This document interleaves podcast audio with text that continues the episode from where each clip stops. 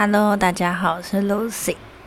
今天要来接着讲到关于雌激素代谢的主题。那不得不说，以嗯营养观点来说呢。荷尔蒙的平衡本身，它是具有一些啊，我们刚刚上次有提到年龄啊、生理作用啊、甲状腺功能啊，它有很多很多的因素会掺杂在其中。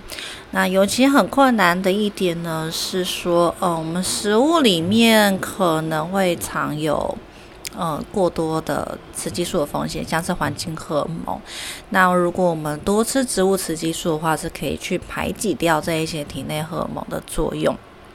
但是我们的饮食当中呢，呃，其实没有什么特别舒压或是补黄体酮的成分哦。这是为什么之前跟大家聊肾上腺功能障碍的时候呢，我们大概饮食呢也是朝一个大方向，一个均衡或是稳定血糖或是抗发炎的一些大方向来做。它比较不是说啊，我吃个什么食物呢，我的肾上腺功能就会比较好，我吃什么东西可以去补我的 DHE DH。液啊，或是去降低我的皮质醇啊，都比较不是这样子的观点哦。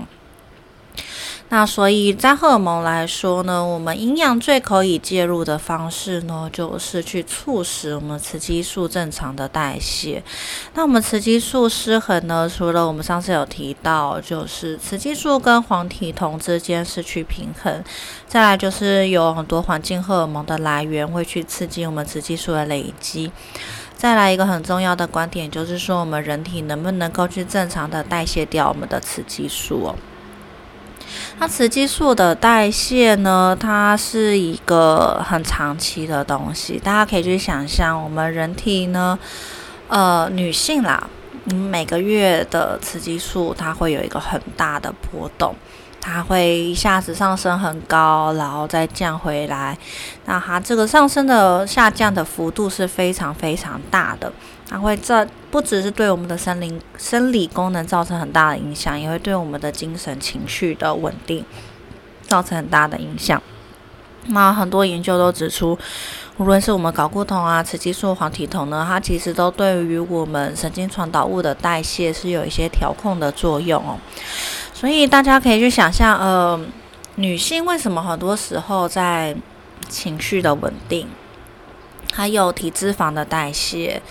呃，体重管理都是比较困难的，因为我们每一个月的雌激素跟黄体酮的波动都是非常非常大的。那呃，这就要讲到说。我不知道我以前有没有提到，哎，就是前几年呢，汉室有一次有邀请一个德国的医生来演讲，然后主要是讲荷尔蒙方面的健康管理。那那时候私下在跟我们聊天的时候，他就说。呃，男性充其一辈子都没有办法感受到女性每一个月那样子巨大的生理的变化，因为男性的荷尔蒙非常的简单，他就会发现我们在讲荷尔蒙的时候，很少会去提到男性的荷尔蒙健康，因为男性荷尔蒙大概就是说，哎，就随着年龄的发展，这个黄呃睾固酮的浓度会随着生理需求增加嘛，那大概到了五六十岁。睾固酮就会慢慢的降低哦，因为年纪大了，然后就会看到很多老人家他比较没有什么肌肉嘛，或体能比较没有办法呃负重，就是因为他的睾固酮浓度开始下降，他的肌肉量没有那么高。那如果我们今天在讲男性荷尔蒙健康的时候呢，我们大部分就来探讨说，哦，他有没有就是太常吃到一些促发炎的饮食，造成他雌激素过高。那雌激素过高，当然就是会有一些女性症状出现，像是呃乳房组织的增生啊，或者腹部脂肪的累积啊，就很多男性中年男性的一些。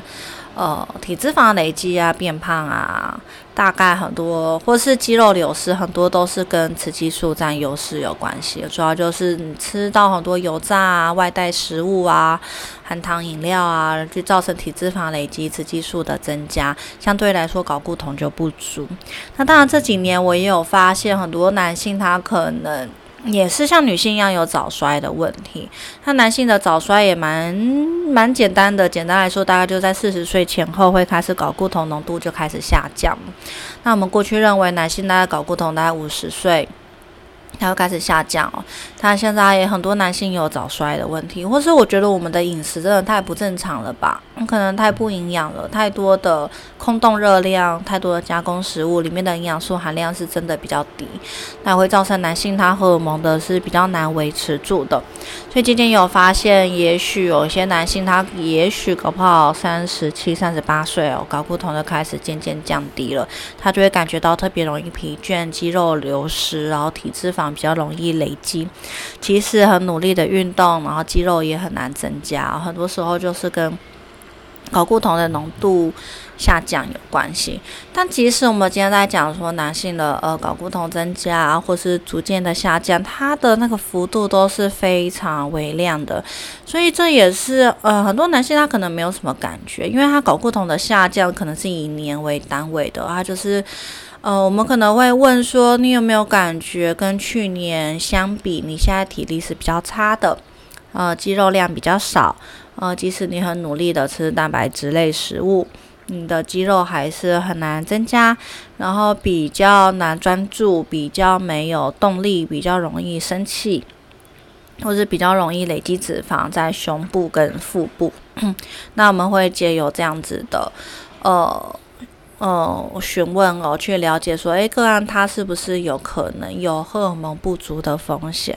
那男性的这个荷尔蒙衰退是以年为单位，但是女性即使荷尔蒙是健康的，她的的雌激素跟黄体酮的波动在每一个月都是极大的波动，所以男性。一辈子都没有办法去感受到那种在短短的一个礼拜内，你的雌激素冲到一个超高峰，然后体酮冲高，然后整个身体里面充满很多触发炎的物质，然后肝脏跟肠道要去代谢这些雌激素的时候，负担是非常大、非常辛苦的。然后如果这个月的生理期没有好好的休息，好好的让身体去代谢掉这些荷尔蒙的话，它就会累积在体内，去造成下一个月的金钱症候群会更加的严重。所以女性的健康是一个非常长期的抗战，你这个月。不好好的照顾自己，下个月你就知道了。这个月任性哦，拼命的加班，拼命灌咖啡，逼自己工作，然后哦吃很多，即使生理期前后还是吃很多油炸食物、冰冷啊、甜的啊，然后不好好的吃温暖的食物，不好好的吃肉啊、青菜啊，都是吃一些。精致淀粉的话，嗯，下个月就知道了，大概是这样子。所以女性的这个生理期的波动啊，这个荷尔蒙的平衡是非常非常重要的。所以我也等于也就是顺带稍微带一下带过，就是这个荷男性荷尔蒙的健康问题。那也不是说男性荷尔蒙不重要啦，也是非常的重要。因为呃，我们今天会去谈到，就是发现说。荷尔蒙真的是一个怎么讲生命的泉源。我上次有跟大家提到，就我们刚开始在学这一些学校没有教的东西的时候，真的是戒慎恐惧哦，就是觉得说，哎呀，是不是要被厂商带着跑啊？被一些呃不是医疗人员背景的哄骗啊？或是美国是不是也是有很多不实的消息啊？想卖你一些东西啊？所以跟你讲一些。呃，没有医学证据的一些东西，所以刚开始学这些的时候，真的是很小心。那尤其关于一些很抽象的描述，就是说荷尔蒙是生命的泉源这种的时候，我真的那时候也是觉得很荒谬。而且那时候我刚进功能医学诊所的时候，我才我才我才三十三十岁嘛。他当时没有什么太大的感觉，当时连呃金钱水肿都还没有经历过，后来才知道哇，什么叫做金钱水肿？什么叫做真的吃了一个拉面隔天会水肿？那真的是以前三十岁以前不太知道的事情，三十岁以后才慢慢见识到哦，荷尔蒙真的是在健康里面扮演很重要的角色。那什么叫做生命的泉源呢？男性比较单纯，他通常就是专注力下降，然后工作的动力下降，战斗的意愿下降，变得没有那么爱往外跑，变得没有那么积极，没有那么主动。那通常男性是没有什么病视感，通常没有什么自觉的，的话是家属的感觉会比较明显。那女性就比较严重，因为我前面主要都在讲的是比较是二三十岁、三四十岁，就是停经前的一些情形。但如果我们讲到停经后的话，尤其像很多女性哦，这个荷尔蒙失衡问题也提早了，呃，更年期的时间也提早很多，大概四十五岁、五十岁之间就已经开始更年期。甚至过了四十岁，经期就已经不是很稳定了。那随着荷尔蒙分泌的下降，对女性来说是一个很大很大的影响。尤其女性长期以来被认为本来就更个性比较纤细、比较神经质、比较情绪不稳定，所以很多女性也没有意识到自己在更年期之后其实是。呃，流失了很大一部分的生命力哦，因为随着更年期之后，我们的这个雌激素的合成不是很稳定，黄体酮也下降了，对于呃整体的身心健康来说，影响是非常的全面的。那我就曾经在我的长辈身上看到这样子的情形哦，就真的看到一个我觉得蛮漂亮的一个长辈。就是从小就一直觉得，嗯，蛮优雅的，然后是一个漂漂亮亮的女人。但是我我隔多年见到她，发现她整个人是空洞的。即使表面上还是就是维持的不错，但是你在跟她对谈过程，你会感觉到她是空洞的，她是养眼无神的，她是勉强支撑在那边陪伴小孩、陪伴家人。然后他对于自己的人生，他对于他自己个人的生活，对于自己的工作，没有什么期盼，他没有什么兴趣嗜好，他下班只想睡觉。他说，除了照顾小孩之外，照顾家人之外，他就是想要赚钱，然后也是为了自己的小孩。然后除此之外，大概就只想要躺平睡觉，因为真的是太累了。那我那时候也是跟他去聊说。我没有办法很明确的说出你荷尔蒙低下的时候，除非你是已经有骨质疏松症啊，除非你是已经有一些很明确的疾病了，不然通常我们就是会说哦，如果你对你的人生失去了热情，对所有的事情都不抱任何的兴趣。再也就是没有那么快乐，没有热情了。除了你有可能是忧郁症之外，还有很高的可能性是你是荷尔蒙不足。无论你是雌激素不足还是黄体酮不足，都有可能就造成你整个生命枯萎，你知道吗？我说真的，我年轻的时候真的绝对不会讲这种话，真的觉得这什么东西啊，太不科学了吧？嗯，那真的就随着年龄的增长。那我也发现，我身边很多资深的营养师，他们也是非常能够去认同这些事情，因为他们看很多了。他们可能，例如说，他们有很多的个案，饮食问题是一回事，但他们感受得到，他们有面临其他不是营养相关的问题哦。所以荷尔蒙不足对一个人来说的影响是非常非常大的。那如果我们还是以一个健康的个体来说呢？呃，女性她每个月面临非常剧烈的荷尔蒙变化的时候，她的这个身心上面的维持是非常辛苦的。所以，我们从健康的角度来说呢，如何在呃身体这个雌激素飙高的时候，让她身体能够正常的代谢掉是非常重要的事情。他其实以前在学这些东西的时候，你知道，有时候工作是工作嘛，人生是人生。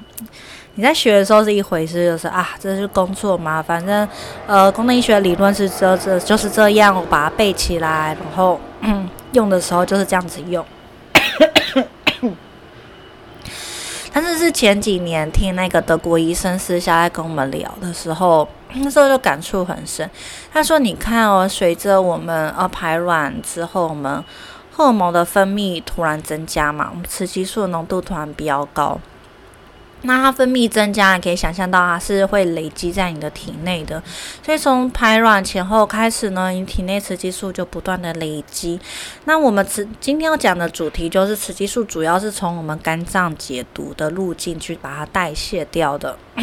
那假设你雌激素一直累积在体内，然后它会一直累积到你的生理期嘛，所以你会大概有两个礼拜的时间呢，你的雌激素是不断累积的。那累积到生理期。前一个礼拜，它的浓度就很高嘛。那假设你本来肝脏解毒的能力就不是很好，不好意思，或者是你又喝了些酒。那大家也知道，酒精都是从肝脏代谢的，它就会去竞争你肝脏解毒的能力。那假设你又吃了一些发炎食物，你又吃了一些加工食品，然后假设你又吃低糖，你都吃一些蛋白质类食物，你需要依赖蛋白质来分解成热量。那蛋白质的分解跟解毒也是在肝脏的，所以就会全部的这个。需要解毒的东西全部都挤在你的肝脏里面，然后就会去造成呢？为什么很多女性她在经前之后群的时候呢，她会发生呃皮肤会爆痘痘啊，然后会有一些慢性疼痛啊，会有一些呃慢性发炎的症状出现？其实就是你的肝脏负荷不过来了，太多东西都需要从肝脏解毒。那那如果肝脏，例如说它先去代谢你的酒精，它就没有办法好好的去代谢掉你的雌激素了，所以雌激素就会累积在你身体里面，去造成一些促发炎的作用。那我们肝脏呢，在代谢雌激素的时候呢，会经过好几个步骤才能够把我们的雌激素代谢掉。第一个步骤呢，就是 从我们的 CYP1A1。还不止啦，CYP 三 A four 或者 CYP one B one，呃，就是有很多的这个很有名的 CYP 呃酵素解毒系统里面去代谢，无论是 E 丸还是 E 图就是无论是哪一种雌激素的形式呢，它都需要经过我们的。呃，第一阶段的 CYP 解毒系统去把它代谢成我们的雌激素代谢物。它即使已经把它分解成雌激素代谢物呢，这一些雌激素代谢物还是具有雌激素的活性的。例如说呢，其中一条路径它就会再去变成。呃，雌三醇就是另外一种雌激素，叫做 E 三。那 E 三呢，它也是可以去结合上我们雌激素的受体的，然后去作为一些雌激素的作用。不过 E 三的活性是比较弱的，相对于我们本来的雌激素 E one、E two 来说，E 三是比一种比较温和的形式。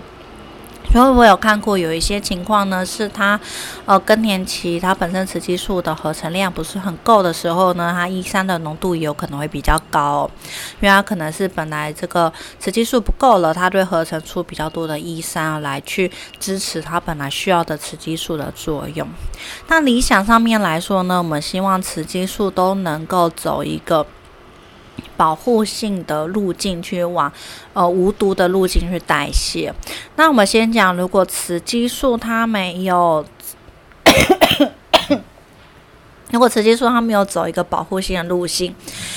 它有一种代谢物呢是四系列的四 O H 一 one 呢，它有可能是。变成一种致癌性的代谢物，那这种致癌性的代谢物呢，它会转成一种醌类的化合物。这个醌类呢，就被认为说呢，它会去攻击我们的 DNA，去造成一些癌症的发生可能性。那如何去降低这个醌类在体内的累积呢？就是又要经过我们的 GSH 酵素系统。那这是一个非常有名的抗氧化酵素系统，可以去把我们那些醌类代谢掉。或者是呢，我们可以经由一些十字花科蔬菜啊，或者是姜黄里面的一些植化素，它也可以去支持我们把的一些醌类去把它还原代谢掉。那以正常保护性的来说呢，我们雌激素呢最好是能够被 CYP1A1 代谢成呃二系列的保护性的代谢物，叫做二 OH1 哦。那这个二 OH1 它也不是一个终点，它还需要再被甲基化作用去把它往下往第二阶段来代谢。所以，当我们讲到甲基化的时候呢，甲基化对于我们雌激素来说也是非常非常重要。雌激素不仅是要在第一阶段 CYP 系统要能够被代谢，它的代谢物呢还要再能够被甲基化转为更温和的代谢物。那虽然这些温和的代谢物依然是具有一些温和的雌激素作用，但是呢，它就可以在经由硫酸化，再经过糖醛酸化就是其他的肝脏第二阶段的解毒作用，去把它代谢成没有活性的代谢物，然后最后从肠道来排除，肠道或者是尿液来排出。好，那这一些代谢物呢？呃，它如果在肠道，但是假设它遇到一些肠道菌虫失衡的话呢，它是有可能被这一些坏菌的这个酵素再去直接还原成雌激素的。嗯。所以，我们今天在讲雌激素代谢的时候，我们会讲很多的生化反应，然后我们会去提到它大概需要我们刚刚讲 CYP 酵素系统，它需要甲基化作用，它需要呃肝脏第二阶段解毒，然后才会经过肾脏或经过肠道代谢。那假设你的肠道菌丛失衡，它是可以一个步骤就把你肝脏好不容易代谢很久很久的东西，直接还原成雌激素，又回到你的血液循环里面。所以今天我们在讲雌激素代谢的时候，非常重要的就是一个是你肝脏解毒的功能，一个是你肠道菌丛的平衡。那有时候，嗯，我们通常会比较讲肝脏解毒，因为肝脏解毒比较直观，大家比较可以去理解。说，那因为雌激素就是肝脏解毒嘛，所以如果肝脏解毒功能不好，雌激素就容易累积。那但是细聊的话呢，其实又要去提到说，哦，甲基化在这一个雌激素代谢里面扮演很重要的角色。那再更进一步的话，我们要去强调说，其实肠道的功能对于我们雌激素代谢是非常非常重要的。但是有时候这么复杂的东西，有嗯，客户不一定听得完。所以有时候我们可能会更专注是在，哦，就是肝脏雌激素代谢的这一块。那我们刚好提到有一些营养素呢，会去支持我们肝脏解毒雌激素的作用。最重要的，除了一开始我们有提到呢，我们可以借由吃黄豆类的产品，借由大豆异黄酮去竞争抑制掉过多的雌激素作用。再来非常非常重要的是，就我们刚好提到的十字花科蔬菜，它不仅可以去支持我们 CYP1A1 的解毒功能，它也可以去把我们体内多余的醌类去把它代谢解解毒掉。十字花科蔬菜跟姜黄都具有这样子保护力的作用哦。那再来呢，就是说。呃，我们甲基化的过程当中呢，我们刚刚说甲基化是我们代谢雌激素的第二个步骤。那我们甲基化里面当然非常重要的就是我们的叶酸跟 B 十二。那叶酸呢，当然主要它食物的天然来源就是以绿叶蔬菜为主嘛。那 B 十二比较是一些微量元素，像是鸡蛋类的食物，它会含有一些 B 十二。不过 B 十二的缺乏可能会比较是跟肠胃道吸收功能有关，或者是跟你吃的食物它是不是经由。那营养丰富的土壤所种所生产出来的食物会有一些关系哦。B 十二主要是跟说，如果你是吃一些天然，然后嗯营养密度高的食物，通常都不会有缺乏问题。现在比较大的问题是说，如果我们吃的都是高度加工的食品，然后吃的是一些营养密度比较低的食物的时候呢，就比较容易有 B 十二缺乏的可能性。那当然，如果我们以整体生活形态来说呢，就是希望大家尤其在今前两个礼拜，要尽量避免一些会增加肝脏负担的生活形态或是饮食，像是尤其是喝酒这一方面的情形哦。那大家知道，我身为一个德国派的，呃，我当然是觉得喝酒是一个呃蛮好的娱乐，然后但是要好好的控制酒精的摄取量。最近看到朋友分享一个研究，然后主要就在说，无论如何酒精都会造成一些细胞毒性，所以没有什么喝酒比较正面的作用，喝酒就是一件很不好的事情。那其中有几结论就是来说呢，呃，总之不要规律的饮酒。我觉得这的确是蛮有趣的事情，因为我们常常会从日剧啊，或者从一些。呃，戏剧上面我们会看到，如果是日本、韩国，他们可能会去演说，哎，每天下班就要喝一杯啤酒啊，或者是吃烧肉就是要喝烧酒啊，就会有这类的生活形态。因为台湾本来就也蛮喜欢喝酒的嘛，就是说我们吃热炒啊，就是感觉要喝一下，或者是朋友聚会啊，也是要喝一下，出国也是要喝一下，甚至现在还有一些品酒会啊。葡萄酒啊，或者是清酒啊，这一些的活动，那都会去增加我们喝酒的频率。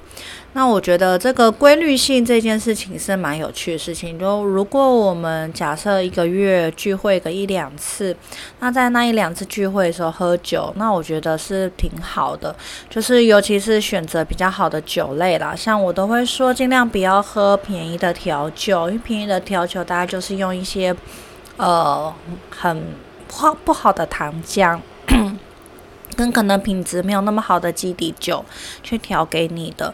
那假设是比较贵的调酒，可能真的是用一些新鲜的果汁啊、新鲜的素材啊，再加上比较好的基底酒，或是是如果我们甚至要避开更多这些复杂的因素，就尽量就是建议大家喝纯的蒸馏酒，因为像啤酒它就是酵母的问题，有些人是对酵母过敏。或者是对酵母不耐，所以喝完啤酒反而会有比较多皮肤或是胃。或是肝脏代谢方面不舒服的症状，他有些人是对白葡萄酒或者是红葡萄酒，也许会对特定的品种有比较不耐受的情形出现，所以通常就会觉得说，哎，看似清酒啊，是甚至更高趴数的蒸馏酒，像是高粱啊、whisky 啊，嗯，有些人喝起来是比较舒服的。那如果一样，我们都是适量的喝，喝到微醺就好的话，呃，以。呃，食材的选择来说，我是觉得纯度高的是比较好啦。但会不会因此反而喝过多，那就是另外一个考量的点。再来就是，我觉得这样建议蛮好，就是不要天天喝。比较怕的就是你没事就要喝，呃，每天下班就说哦我好累，我就是要喝，或者是每天睡前就说哦我不来喝一杯我睡不好。那这些都不是真实发生的事情哦，因为当你很累的时候，如果你在喝酒，它就增加你肝脏的负担，你隔天会更累。或者是有些人觉得，哎呀，睡前喝一杯酒会睡比较好，其实是不可能的哦，因为酒精会去。促使你的脑细胞比较呃兴奋，比较活跃，所以你半夜会睡得没有办法那么沉。你可能只是觉得，诶，因为肝脏负担增加了，整个人更加疲倦，所以你是累到睡。但其实对于你整体的健康、睡眠品质，或者你隔天的体力恢复，都是没有帮助的。所以我个人是非常不推荐每天规律的喝酒，无论是多寡。或者是也不要安排什么每个礼拜五都要喝，每个礼拜六都要喝，这种规律性的确是我觉得比较不好的。那尽量是就是，诶，我们偶尔聚会，那也不一定每一次聚会都要喝嘛，看情形。有一些聚会，假设刚好开开车就不能喝酒嘛，就可以避开来，或者是偶尔小酌，然后喝一些比较有享受，例如说像我家呢，就是会买一些。呃，比较不错的清酒。然后来跟朋友分享品尝，像我们自己就不会夫妻两个人没事在家喝掉一瓶清酒这样子。我们通常都酒都是放着，然后有朋友来家里说大家一起喝，然后一面吃东西一面聊天，很快乐的，一面慢慢的喝。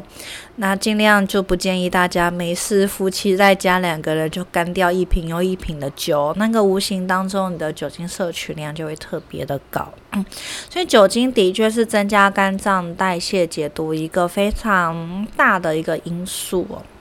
尤其是如果有一些过敏啊、免疫功能问题啊，加上荷尔蒙啊，还有加上一些皮肤症状的时候呢，都会特别的建议要控制酒精的摄取量。再来，身为女性，非常建议的就是在嗯生理期前后。一定要有充足的睡眠哦。大家都知道，我们肝脏解毒主要时间就是在这个大概十二点啊一点的这个时间点。那有没有提早睡觉，有没有充足的睡眠，对于我们肝脏解毒的功能来说是非常非常重要的。即使我们功能医学可能有很多的营养品，然后可以去支持你的肝脏解毒，但是再怎么样。都没有充足的睡眠来的重要。那当然呢，如果是有一些睡眠障碍的，我觉得在我们功能医学里面呢，呃，睡眠品质也是一个非常非常优先考虑的点。无论你今天是肾上腺功能障碍、慢性疲劳、肠胃道问题呀。荷尔蒙问题，只要是有睡眠障碍的，我一定都是以睡眠障碍为优先哦。我觉得如果睡眠不好，调什么都没有用哦。睡眠是最重要的，因为在睡眠的过程。我们的大脑也会进行一次的清洁，所以对于我们的情绪很重要。我们的肝脏解毒也会进行，所以对于肝脏解毒也很重要。然后在睡眠的时候，我们肠道会做排空，所以肠道排毒也是非常重要。所以只要睡不好，你的所有器官功能都是会比较差的。所以生理期前后充足的睡眠非常重要。再来就是要避免任何会让你肾上腺素激发的东西，例如说狂喝咖啡、狂开会，然后到处奔波，然后。一直强迫自己长时间的工作都是非常不好的事情。我们前面有提到，当你的压力很高的时候呢，皮质醇会去窃取你的黄体酮，然后去造成你的荷尔蒙失衡问题。所以你很多呃健康问题、慢性发炎、金钱症候群就会一直环绕在你的荷尔蒙失衡问题。它的源头其实是在于这个肾上腺素，那其源头是在于压力啦，说错，在于这个皮质醇。但是我们短期的肾上腺素一直被激发出来，这个肾上腺素也会去影响到我们的甲状腺功能，也会去影响到我们的荷尔蒙功能。所以呢，如果像举例来说，像我平常上班时间，我都会早上一杯咖啡，下午一杯咖啡，这是我一般觉得可以让我的血糖啊、皮质醇啊。嗯血压都可以维持在一个比较正常范围的一个规律的饮食，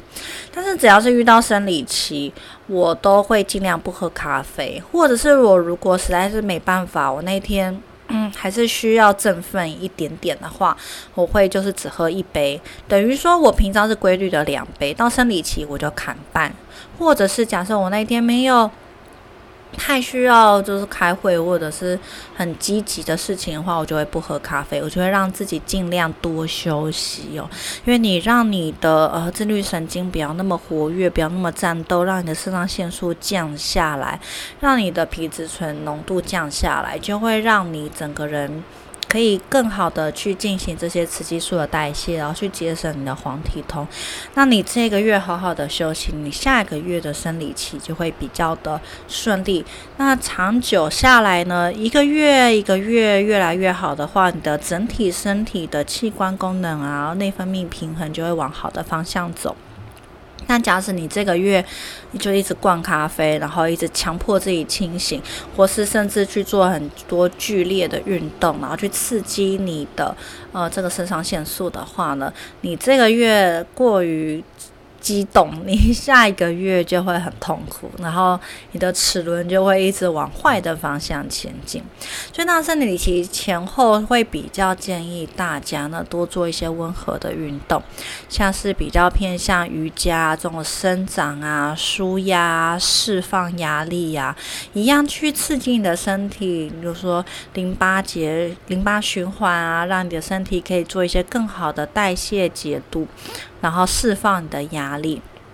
那可能就比较不适合呃高重量的重训啊，或者激烈的长时间的有氧运动，就比较没有那么适合，所以尽量避开来。可以在生理期结束的那一两个礼拜，就很适合做一些重训，做一些比较激烈的训练。但在生理期前，尤其是已经是月经要来的。那个前后那几天，尽量是做一些比较舒缓、释放压力的运动，对于我们整体的内分泌系统啊，对于我们的营养代谢来说都是比较好的。再来，我们当然最后要提到的就是关于 sugar 跟 carbohydrate。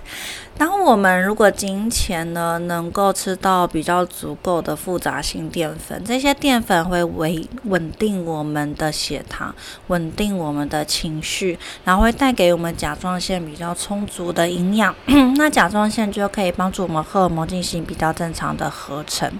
但是如果假设你在金钱还在做一些激烈的饮食控制的时候，当我们身体的糖类不足的时候，身体会觉得自己在面临一个很激烈。的压力的状态，这时候你的肾上腺素也是会激发，也是会去引起后续的一些压力的作用啊，去窃取你的黄体酮，造成一些金钱症候群。所以，其实，在生理期前，足够的淀粉摄取是非常非常重要的。但如果我们今天讲到的是甜味剂，我们讲的是 sugar，讲是手摇饮料、甜食的时候，就非常的不建议大家，因为呢，呃，在功能医学的观点呢。呃，可能传统营养学会认为说，你无论是 sugar 还是 carbohydrate，它的热量计算是一样的。嗯，那如果我们从生理作用，我们隐藏到菌虫的观点来说，当你吃到的是一些 sugar 的时候，这些糖进到你身体里面，它是会有一些促发炎的作用。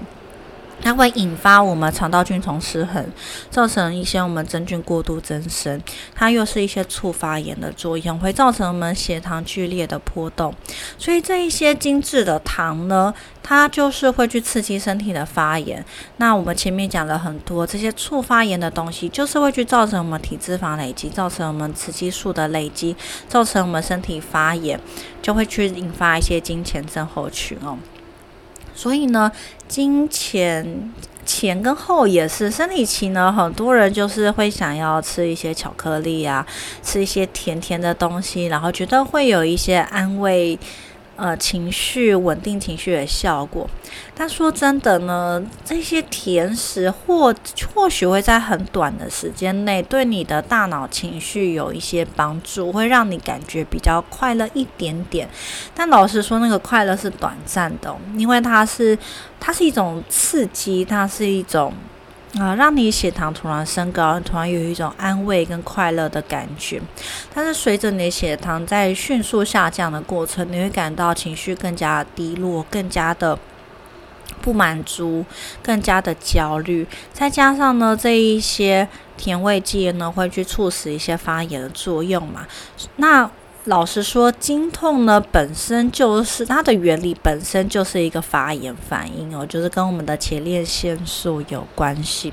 所以这时候你又吃到一些促发炎的东西，就会去加剧你的经痛的一些呃生理作用。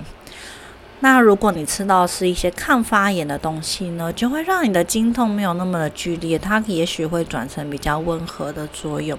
所以像我自己遇到生理期的时候。嗯，当然，一方面我必须得承认，说我本来就没有那么的喜欢吃巧克力了。我可能会，呃，会想要吃甜甜的，但是更大的一方面呢，我会基于这些功能医学的知识，我会去吃一些鱼啊。吃一些蔬菜啊，希望可以去放松我的神经，舒缓我的经痛，让我的整体生理期会过得更顺遂。像我上个月就是刚好生理期，然后刚好要出去上学分课，那老师说真的是蛮累的，而且又整天坐在那边，所以骨盆又还蛮僵硬的。虽然本来就是没有没有什么太大经痛的问题，但是难免就是会觉得比较没有那么舒服。那我中午就没有吃，我中午就没有订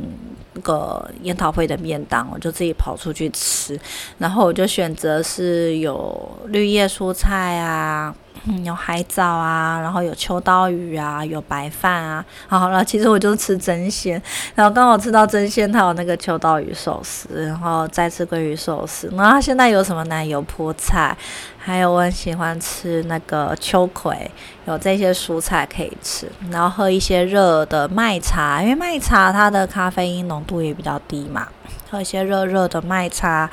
然后吃一些嗯白饭嘛，就是足够的复杂性淀粉，可以维持我们的能量还有我们的情绪，然后吃一些含有。欧米伽三的鱼类啊，然后可以去调节我们的前列腺素的发炎作用，然后再吃一些绿叶蔬菜呢，可以我去维持稳定我们的情绪，然后可以去支持我们的甲基化作用。所以我自己是觉得这样子吃一吃，我是会觉得比较舒服了。嗯，那希望大家也可以试试看，尽量寻求比较，嗯，听起来好像没有那么的强烈有效。但是这些温和的饮食，是会可以去温和的去放松你的一些生理反应，然后去让你的整体一直持续的往更加好的循环去前进哦，而不是吃一些刺激性的东西，让你的身体好像有短暂的愉悦、短暂的快乐，但是其实你的整体是往恶性循环去前进的。好，那今天就是简单的跟大家分享，我们雌激素代谢主要是有肝脏解毒，那肠胃道健康也非常的重要。那除了去吃一些很重要的食物去支持我们雌激素的肝脏解毒之外，更重要的是也是去避免掉一些环境荷尔蒙的来源，然后去避免一些刺激我们压力发生、刺激我们肾上腺素的一些，像是呃。运动激烈的运动啊，或者是压力呀，或者是喝咖啡啊这些的因素。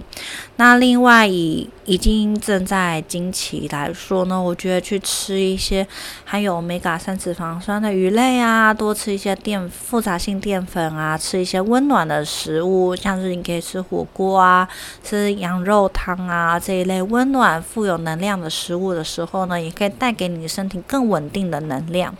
然后去舒缓你的前列腺素这些发炎的作用，会对你的整体健康会更有帮助。